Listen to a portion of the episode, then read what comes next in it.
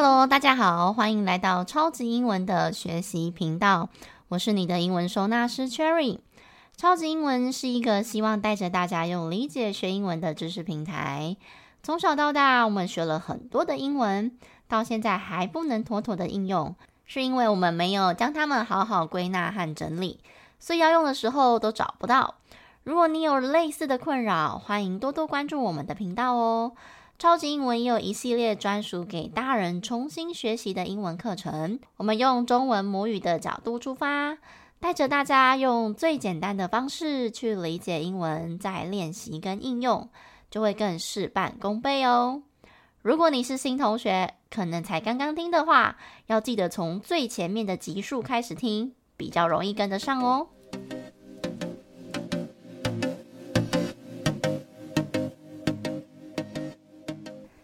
天这一集呢，要来跟大家介绍一下 KK 音标跟自然发音到底差在哪里。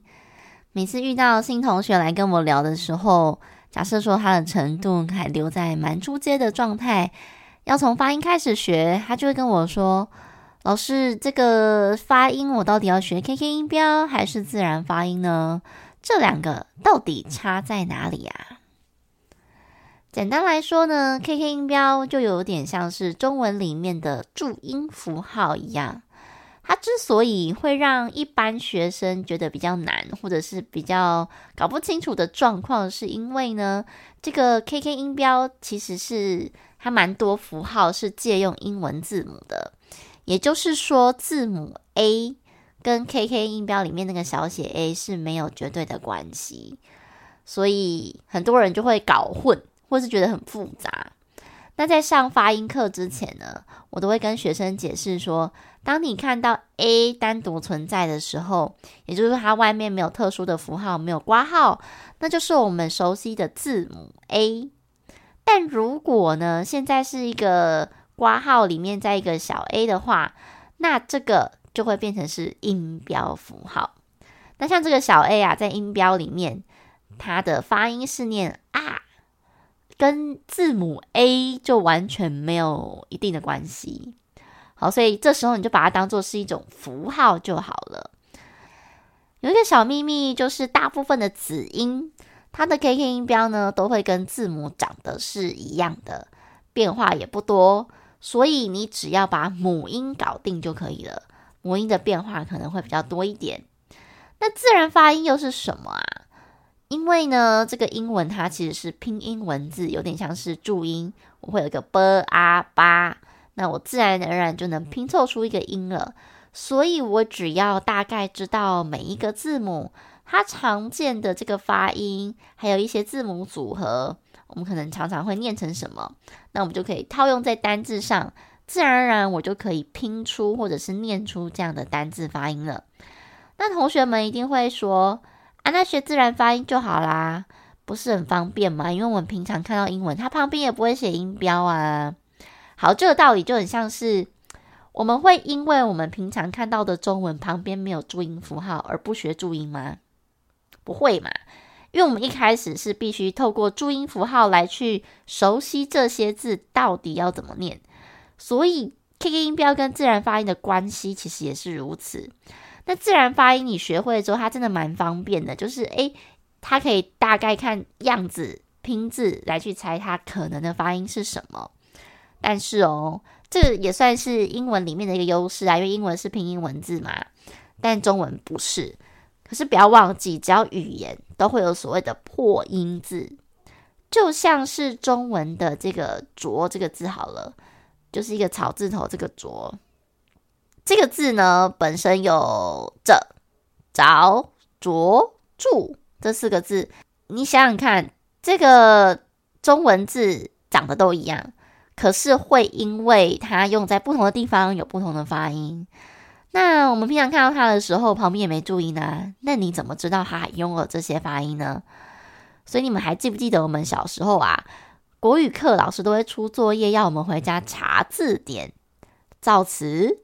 或者是照样造句，我们也透过查字典可以得到这个正确发音之后，加以练习造词跟造句，然后呢就去学这些破音字的个别用法。其实呢，英文它也是一样的道理哦。所以当你看见一个单字很不巧的它就是破音字的时候，这时候自然发音就不太管用了。我还记得有一次我在杂志上面看到一个字，印象很深刻。它的拼音呢是 C H O I R。那这个字如果照字面上的发音，看起来很像是 chore，对吧？看起来蛮简蛮简单的单字。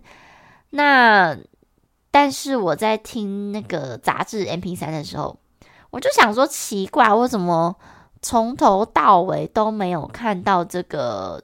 chore 的音，然后呢，我去查了一下这个字，才发现啊，这个字竟然念 choir！我的天啊，也差太多了吧？哦，这个字是合唱团的意思。所以那次看过之后，当然我就没有忘记过这个音的啦，因为真的太特别了。只是说，如果看到这个拼音 c h o i r 的时候，我们按照正常的自然发音的逻辑，就会想要念 Chor 可是它其实正确念法叫 choir。那我怎么会知道它的正确念法呢？当然，我们常常遇到这种不会念的发音的时候，我们都会去查英汉字典，对不对？然后看不懂音标的同学，是不是就会靠那个软体所附的发音来去协助自己辨认这个单字的发音？可是呢，偏偏每一家软体的口音又不太一样。所以我也很常遇到学生来问我说：“老师，为什么同一个字啊？可是这两个字典念起来好像不太一样，到底哪一个才是正确的？而且有一些音听不太清楚。那这时候呢，你是不是就会很希望你自己是看得懂音标的？因为如果你自己可以读得懂这个音标，这个字的正确发音，你就可以自己去判读。所以 KK 音标跟自然发音其实是可以一起学习的，而且是不冲突的。只要一开始我们的认知先建立起来。”这个没有括号的就叫做字母，有括号的叫音标。所以先搞清楚身份，再来学习 KK 音标所代表的这些符号或者是它的音，就会容易许多了。至于发音要背吗？就拿我自己在学韩文的经验好了，因为我之前就是有学韩文，那。英文其实跟韩文很像，它也是分子音跟母音，而且是属于拼音文字居多。所以刚开始学的时候呢，我觉得先把子音跟母音分类归纳一下。那通常拼音文字最重要就是母音嘛，所以呢，我一开始就会先把母音抓出来，把它最基本的音写上去。那那些什么破音字啊，或者是变化，就先不要管它了，我们就先学那个可能百分之七八十会遇到的就好了。那剩下另外的或者是破音字，我们遇到了再说。统整好这些母音之后呢，再把这个子音按顺序，把这个字母跟音标的标记记好。当然，你不可能在整理完之后你就记住所有字母的音嘛。这时候呢，你靠单字的发音练习就还蛮重要的。所以一开始在学韩文的时候啊，我也是看到单字就要想很久，因为真的没有办法一时记住所有的母音。所以一开始我就把我这个整理好的笔记放在旁边。那如果看到这个单字里面有这个字母，我是忘记它的音的话，我就会马上翻我的笔记。这样反复翻几次之后，我就发现，诶，我除了认识很多单字之外，也慢慢开始记住这些字母还有音的连结性。那韩文我觉得比较难的是，因为它母音真的长得太像了，就上下左右嘛。然后英文单字相对的辨识度可能就还比较高一点，所以大家一开始一定不要对自己要求太高。就像我前面的集数提到的，我们大人在学英文的过程当中，很容易很急又很贪心。我想要练习个几次，我就想要全部记住。那当然，除非自己记性本身就很好，那就另当别论了。不过，我都跟学生讲说，如果你要是记性很好，你大概就不会因为学英文还在这边烦恼了吧？对不对？大家在写那个发音笔记的时候，还有一个小技巧，就是我们要适时的留白。因为一开始我们写的这个发音，可能都是比较基本的音。那往后我们可能还需要有破音字啊，或者是一些变化来注记上去。那这些特殊状况，我们都要有地方可以补充。如果你写的太密的话，没有补充的空间，以后就变一坨在那里。那有同学问我说：“哎，老师，这个组合加这个组合一定是念这样吗？”那通常我觉得发音这种东西讲到一定，我就会先打个问号啦。这到底要怎么回答？因为语言的东西本来就没有一定要怎样，只有大部分的人都怎么用。毕竟就是人跟文化有很大的关系，所以有时候会随着当地的文化啊，或者是区域性的不同，哦，会有所微调。所以呢，没有所谓一定怎么念，而是大部分情况是如此。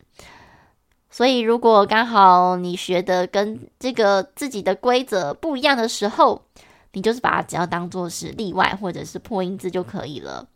那当然，破音字你就学一个，见一个学一个，再记一个。就可以不用说啊，我一次要把全部的破音字记下来。就像我刚刚举那个中文啊，著作作者睡着了这几个字都一样，但是我们并不会一开始在学的时候就把它所有的东西全部一次学完。我们一定是诶，在不同的地方可能学了睡着了，知道它还有着的发音哦。著作学到著作的时候才知道哦，它有著的这个音。所以英文其实也是一模一样的道理哦。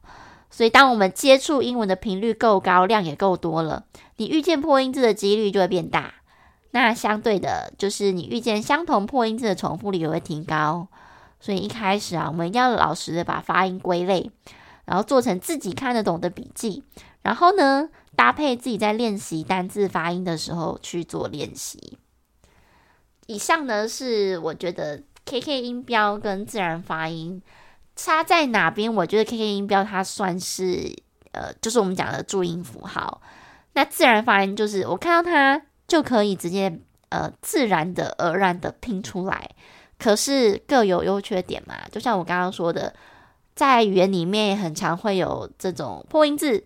如果我们看得懂 KK 音标，就很像是我们看得懂注音符号。我们去查字典的时候，可以透过注音符号来正确的发出这个音是什么。所以你说到底要学哪一个？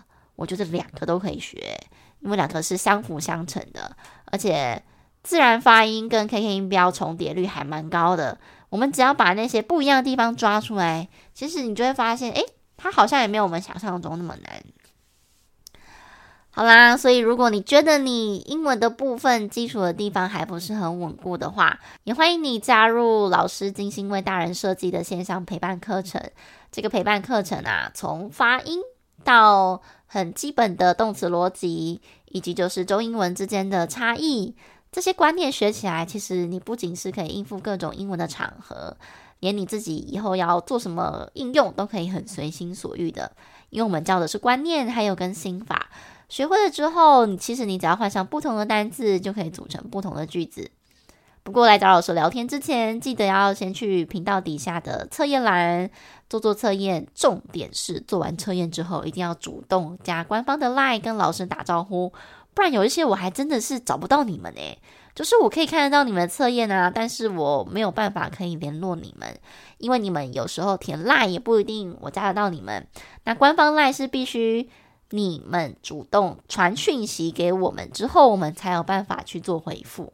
好，所以这个部分呢，就是请大家写完测验之后，一定要主动跟老师联系，不然我也会觉得说，嗯，你是不是其实也是只是想做做测验，你也没有很想要跟我聊天哦？那这样的话，就我也很难找得到你，或是给你协助了。最后呢，恳请大家，如果你听完就有收获的话，你也可以在我们频道底下按下五颗星。那按星星的地方在哪里？可能要回到我们的频道主页才有办法找得到哦。如果是在单集下面是找不到的，所以你要回到我们的频道主页才可以按星星哦。那也别忘了追踪我们的频道，每个礼拜二早上老师都会固定更新。也欢迎大家能够留言写下自己的学习心得，或者是学习瓶颈，or any comments，或者是任何意见。让我们一起学习靠理解，英文不打结。各位同学，我们下一集见喽！